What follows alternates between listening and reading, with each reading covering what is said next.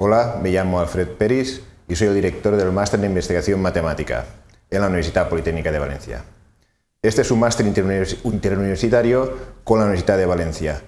Eh, la información sobre el máster la tenemos aquí en la página web que ponemos en pantalla www.investmat.es.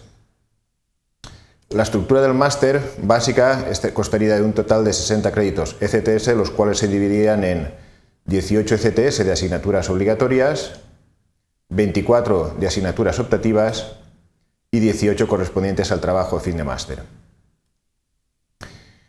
Los 18 ECTS del módulo obligatorio se dividirían en las siguientes asignaturas. Una asignatura de tres créditos que se impartiría en la Universidad de Valencia y que sería Iniciación a la Investigación Matemática. Otra de seis, también en la Universidad de Valencia, de Fundamentos de Matemática Avanzada otra de tres de herramientas metodológicas de investigación matemática de tres créditos en la UPV y una, por último una de seis, modelización matemática en la industria, impartida también en la UPV. Respecto al módulo optativo, este costaría de 24 ECTS.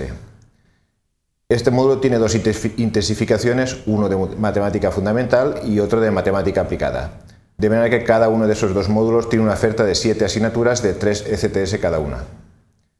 De esas 14 asignaturas en total hay que seleccionar 8 para completar los 24 STS del módulo.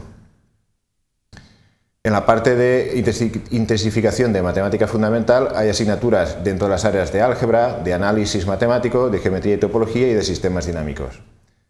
Mientras que la intensificación de matemática aplicada se ofertan asignaturas sobre métodos numéricos, ecuaciones diferenciales, tratamiento de señales, métodos geométricos del diseño con ordenador, métodos algebraicos y aplicaciones.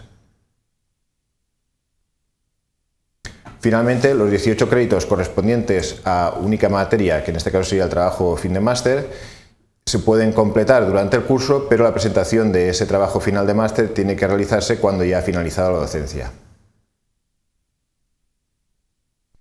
Algunos aspectos que cabría destacar del máster es, aparte de que bueno, la mayoría de toda la información muy detallada está ya puesta en la, web del máster, www.imesmat.es, quisiera señalar lo siguiente, por una parte, este máster tiene una alta internacionalización, fundamentalmente por estudiantes de diversos países, pero también hay profesorado visitante de otros países que participa en la docencia.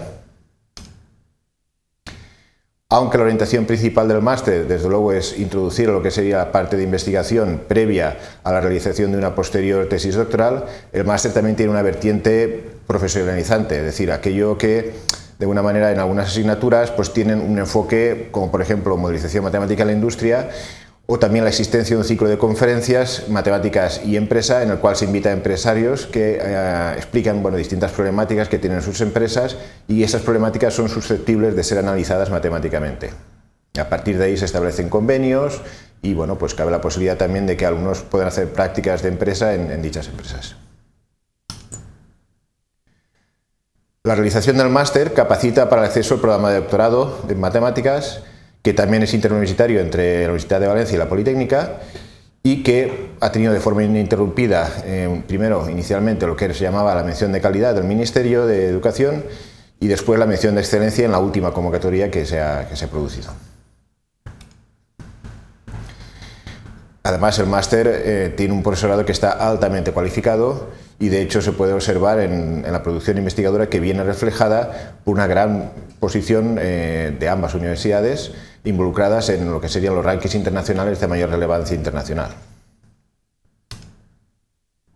Además se convoca anualmente un premio al mejor expediente de acceso al máster que permite cubrir en parte lo que sería la matrícula del máster